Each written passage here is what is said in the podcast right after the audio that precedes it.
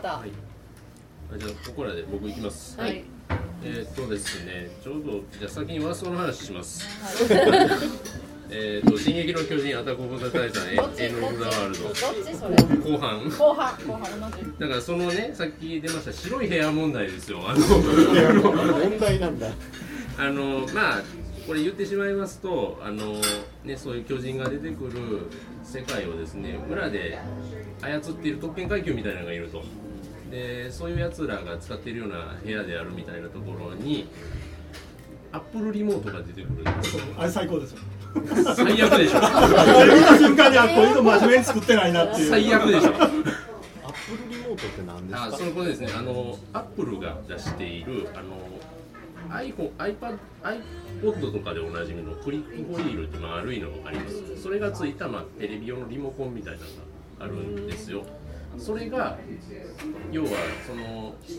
滅んだ超文明かなんかっぽい人たちが使っている小道具としてそのまま出てくるんですよアップルあの時まで生き残ってるんです。よああ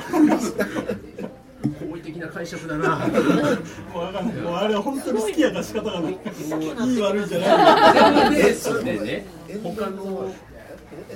エンド・オブ・ザ・ワールド。で、あの他のね、小道具とかはもう、進撃の巨人漫画ご覧の皆さんですと分かるんですけども、ゼロから作っているわけですよ。ちゃんと作れよ、そこもっていうところの雑味とか。まあ、あとね、あとは嫌なところはもう先にリクさん言ってくれたんで、それはもう僕はアップルリモートの件は許さないということでした。あの探偵スルースの新作の方で、えっと、マイケル・ケインがうちの中にあるものをいろいろ犯すために使っているこんなぐらいで薄っぺらくて白いあの iPod シャッフルの親戚みたいなやつですかね。多分そうです。あそれあー分かった。はい、すいません分かったの私 ごめんなさい。ちょっとね、あの急にね、あの浮いてくるんで、あの腹が立ちましたという話から始めまして。えっとですね、あのベストの方いきます。はい。あいえっとベストは。スター・ウォーズ・フォースの覚醒あらをー。選びます。はい、もう一本だけ紹介します。まあ、あの、散々喋ったんですけれども、やっぱりですね。あの、これ。リクさんの言葉を借りることになるんですけど、ほんまにいかにスター・ウォーズ自分が好きであったかみたいなことも気づかされましたし、これから10年近くが楽しみになったものではあるので、JJ ありがとうとお伝えしたいというところでございます。で、こんだけハマってね、あの複数回見る映画っていうのも初めてだったりはしたので、何回見たんですか3回見ました、はい、3回目はあのエクスポシティの先ほどの話もしたあの IMAX で見たんですけども、まあ、その違いとかも堪能できたかなというところがあるのでここも2回見た人いるあ、二回見まし2た。回見。うん。で結構ねあの働いてるところでも、まあ、今回ビッグイベントっちゃイベントなので普段映画見に行く人とかとも話すきっかけとかできたあの楽しい作品だったなと思います中にはあの新三部作って言って、まあ、旧来のファンからですとちょっと評価低めのやつなんですけど若い子たちだとあれがぜ好きでしたよみたいな発言ある人もねすごい楽しかった思い出があります。はい、で、えーっとあなたアワードなんですけれどもこれはバードマンの音楽ドラマーの人名前だけちょっと控えてないんですけど彼にあげたいと思いますあれがかっこよすぎますね。メキシコのドラマですね南米のメンバーばっかりで作った映画っていう感じですごいですね。ほんまいいうんというところでございます。はい。えーとおめでとうございます。ドラマの人おめでとうございます。えーとじゃとちょうど孫さんがあなたワードに逆に残る安藤作安藤サクラちょっとその続きでちょっと話しちゃうああ、あと桜、100円の恋、まあ、もうあのごめんなさい、だから、えっとね、僕、一つずつしかあげてなくて、で、えっと、ベスト、去年のベストって、あの、韓国映画であの国際市場で会いましょう。まああれでちょっとあのちょっと思い出がねやっぱり全然違う。僕は在日韓国人なんで、その韓国の歴史とかその近代史の対しての思い入れっていうのが全然違うんで、多分これは共有できるかどうかはちょっとわからないんやけど、やっぱりあれはもうバスアウト3本あっても足らんぐらい泣いたんですよ。うんであとまあまあベスト良かった映画っていうのはさっき言った「100円の恋」とあと「恋人たち」で「海町ダイアリー」だから邦画がすごくねあの日本映画がすごく印象の今年残った。で「100円の恋」とかあの「恋人たち」っていうのはねあの本当にねどうしようもない人たちが集まってまた全然こう種類の違うあのどうしようもない人たちでね。であの時にその先ほど恋人たちじゃなくてあの100円の声の時にね一番象徴的なあの印象に残ったシーンがね硬い肉ステーキを噛み切るシーンがある。噛み切られる。もうそんなもんちょっとハサミ持ってきて切ったらええやんけ思うけどもう一生懸命日本人で一生懸命こう口でこう切ろうとしてほんであのそのもどかしさ人たちの登場人物のもどかしさっていうのでああいうの安藤サクラがねやっぱり絶妙な演技でやらしとったなって、で彼女はあの前にあのあれね、えーと「家族の国」っていうあの映画があってでその時に出て主演しとった時にね「わあいい味持ってんなこの子」と思っとってもうそれが何年か経ってで久しぶりに見た時にねあやっぱりこの子まあ親がねあの安藤和人奥田英二の娘さんやからあれそうじゃなくてあの子独特のそんな特別美人でもなんでもないんだけどいい味持ってるなーって。あの家族の国の時のあのはまあちょっとさっきも言った在日の僕らのそのあれやって監督さんも友達なんですけどね。あのその時から言うて安藤サクラを使おうかどうしようかって悩んだ時に言うとった。誰かからねなんか売るた売らんがためにあの前田敦子を使えって言われたらしい。あれはねちょっとここオフレあオフレコになってんか？がっつりレポされてますけど。あのこの前ちょっとお話ししとった時にいやもう前田敦子使ったら無条件客入るよって言われたけど申し訳ないこと使わなかった。安藤サクラ使って本当によかったって、うん。安藤サクラの方がみんな見たいん。かそんな話聞いてでねやっぱずっと印象に残ってたやつだね。今年その100円の声の時にわあいいあれ味出してるなと思ったんだ今後もほんまに期待していきたい役者かなってワーストは？ワーストはごめんなさいチャップリン。あでもねダメられないみんな広いな。やっぱりね年間見てる本数がそんなに多くないんだよね。大体えでも結構見てる。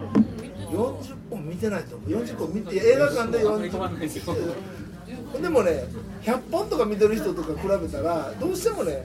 自分が好きな映画チョイスしていくからどうしてもねほんまに自分が選択しない映画っていうのはだからたくさん200本ぐらい見てる人やったらペップさん見てる人やったらとりあえず200でしょ。だからどうしようもない映画絶対入ってくると思う。目立っちゃったって感じですよねだからそういう意味ではねやっぱりチョイスして見に来るんで目立っちゃったんちゃうかなっていう、うん気がしてます、まあ、そんな感じです。アワードアワード。アワードアワードはだから安藤さん。だから今年は主演女優賞去年はなんせどっちにしろ邦画がすごく海町代理もよかなうんあのあのそんなに見てない。どうかねまず自分でチョイスする映画じゃないんやけどたまたま見てねうわあいいなーってもうあのあれ誰広瀬すずとで長澤まさみ綾瀬はるかやっぱ綺麗だけど長澤まさみってすごいいい女優なんだこれただただごめんなさい。これ今の親父体がいい体がいいまあそんな感じです、はい。やっぱり是枝さん発戦はね。ということで安藤サクラさんおめでとうございます。ありがとうございそろそろじゃあ新人さんに言っていただくのはどうですか？まさみまさみさん。はい。はい。じゃああの初参加ということで、あのまあ、こんな皆さんマニアックな方々の前であまり語れることはないんですけども、えーまず、えー、とサインからあのあ行きまベストすはい。えーこれはあんまりあの私には似合わないと思われるかわからないですけども、えーシンデレラ。ななないですか？見たことあります？シンデレラ。見ました。あれは泣きました私。あの映画館で泣きました場面で？あのね、あのダンスが私今いろんなダンス習ってるんですけど、えっ、とそのダンスがやっぱり上手ですよね。踊ってるシーンで思わずあのほろっと来てしまったり、まあシンデレラ。見てない方あの映像が非常に綺麗なんで、あのえどこで泣いたんですか？映画館で泣きました。どのシーンあのダダンスしてるとダンスでそのシンデレラ、まあ、シンデレラっていうのはねあのもともとあの、えー、ハイカブリ姫っていうあのそういうあれなんですね。あの本来でそのハイカブリ姫がようやくいじめにいじめていられてる、えーところから脱出して、あのその認められてですね、えー王女になるというところでちょっとまあほろっと。ねうんあのようやくねそんないじめから解放されたっていうところでちょっとほろっときてしまった。第3位です。はい。第2位。はい、えー、第2位は、えー、さあの先ほどちらっとあのお話ししましたけど、えーエベレスト。3D み見られたことありますか、見られた方見られた方これはぜひ見てください。あの特に 3D で見ていただくと余計リアル。これはあの実際にあのドキュメンタリーですんでね、えー、1996年に、えー大惨事になった、えーこれはあのドキュメンタリーですね、まあ、当時あのお金を払ってガイドをつけてあのエベレストに登るという、えーまあ、そういうツアーがあのありましてですね。でそれでなかなかそれでもなかなかあのやっぱりエベレストの登れない、まあ、当時あのエアーをね、えー積んで山頂まで登ってすごいもうねやっぱりあの過酷な中で登っていって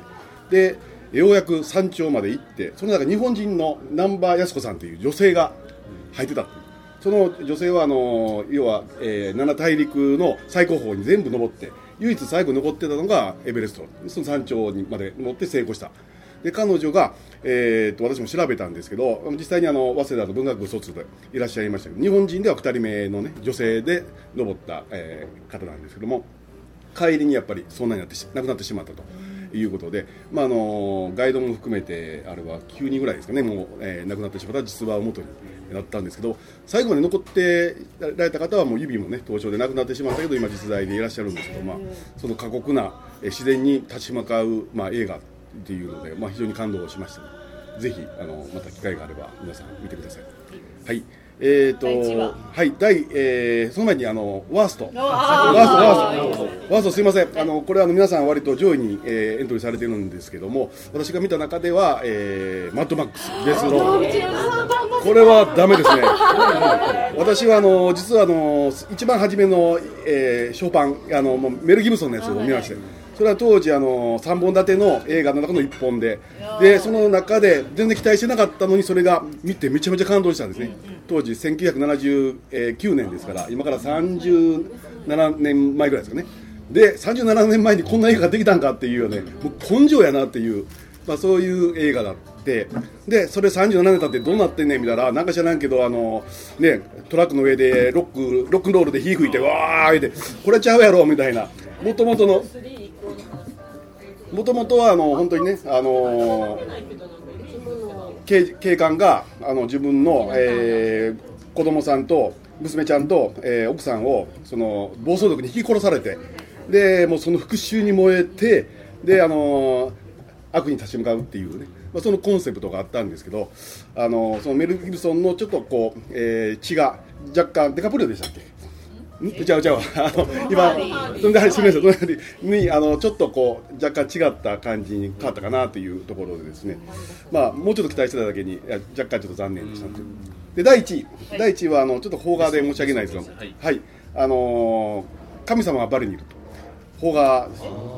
罪。神バリにいる。そうです。はい。あれですよね。これ実話でこれも実話です、これもあの実際にあの日本人があのインドネシアで、えーに行って、えーまあ、大富豪に変わったというあのこの実話の映画ですけど非常に感銘を受けました。その、えー、堤真一が、まあ、兄貴って言われてね現地で本当にこうの子供たちとかあのバリに実際に行かれたことはある方います？バリと。ああの神様が、ね、いっぱいバリはいますよね。で本当にその、えー、堤真一がその日本人として、まあ、大成功してあのその兄貴の名言がすごいいっぱい出てきましてですねその名言が非常にあの感銘を受ける、えーことが多かったんですね、まあ、あのぜひまたあのレンタルとかであれば見ていただくと非常に勇気が元気が出る映画です。去年1年間で一番元気が出る映画ですのでまた皆さん見てください。以上です。はい、あ、あなたアワードをぜひ。あ、あの、つみ浩二君にあげましょう、じゃあ。浩二君にあげる。はい。はい、何賞で、主主演だ。えーっと、兄、兄貴賞、兄貴が、が、兄貴賞。すみしんさん電車の時間が迫っているのであ喋らせていたはいだきます。じゃあご紹介を早くですね、二階堂さん二階堂と清水夫妻の、えーあ、と二人で。あ二人でありがとうございます。えーっとですね、あの去年はその実は見た映画が全部で28本だったので、だいぶそれこそ孫さんおっしゃったように注視してしまっているので、あのワーストがありません、正直なところ。そんな人でえーっとベスト3って順番つけるわけじゃないんですけれども、とにかく何より去年非常に印象に残ったのは。えっと、あれ何回見たとか、あるいはその公開直後からクソ映画だっていうのはとんでもない数ツイートされるとかっていうでとにかく映画の話題がとっても世の中でいっぱいトラフィックしたっていうのはとっても嬉しかったということとそれからあのさっきも言いましたけどあの、えー長寿シリーズとかが、えーとんでもないとろ揃い踏みをしたとさっき忘れてたんですが「ジュラシック・パーク」シリーズもね今年は。そういう点でまあいろいろ豊作だったのかなっていうふうに思います。でその中で印象に残った作品としてはやはり、えーマッドマックスそれから、えーナイトクローラーといったところが挙げられるんですが、え今年我々的に大事件だったのはここに参加させていただいたことが一つともう一つはここあの、まあ、要するに神戸エリアなんですけどここに来る前にえー京都とか大阪に立ち寄って何かしてきてからお邪魔してるんですけどそのおかげで京都のフィルムセンターで映画を見るということができるようになって「隣の八重ちゃん」という古い作品を見ることができたということ。それから地元でですね「えー、と中時旅日記」というですねこんなの知らないんじゃないかなみんなっていうそのすんごい古い 東京のフィルムセンターから回ってもらった古いその無声映画を見る機会があってそれも、えー資料的な意味で大変感動したというのがあったんですが、えーベストワン、えー恋人たち、ぱりあの一番揺すぶられた映画であるということと、えー舞台挨拶のたまたま偶然監督の舞台挨拶の日だったので、どちらで？えー、と伏見にあるミリオン座という映画館です。それ入れなかったですあの大阪であった時。もう二十何年来のファンなんですが初めて生の監督を見ることができて、えー大変感動しました。握手してもらいました。柔らかい。で、えー、とただアワードとしては実はちょっとひねりたいので藤田の照明の方にお迎えしよう照明。照明はですね、えー、と日本映画は基本的に見ないんですね。絶望するので、えー何をどう見ても絶望する。藤田を見ても実を言うとあその監督もいい編集もいいキャメラもいい照明もいい役者がダメだっていう風だったのであのだってねあのなんだっけ深夜食堂と同じ演技しかできないじゃんこの人。っていう風なので小田切城の魅力は分かるんですけど俳優っていうのは作品によって違うことやるから俳優なんであって。何やっても同じっていう人はすごく限られた人なんですよ。例えば美穂純のように。何やっても美穂純だけどそれがいいっていう人っていうのはやっぱ限られた人で小田切城はもっとカメレオンになって。僕は彼の出ている映画は映画として認めません ということであのアワードは藤田の照明の方、藤田の照明の人。ちょっとは割り込みで、私のあのゲストはキングスマンです。キングあの花火ありがとう。マジュモ監督ありがとう。以上です。素晴らしい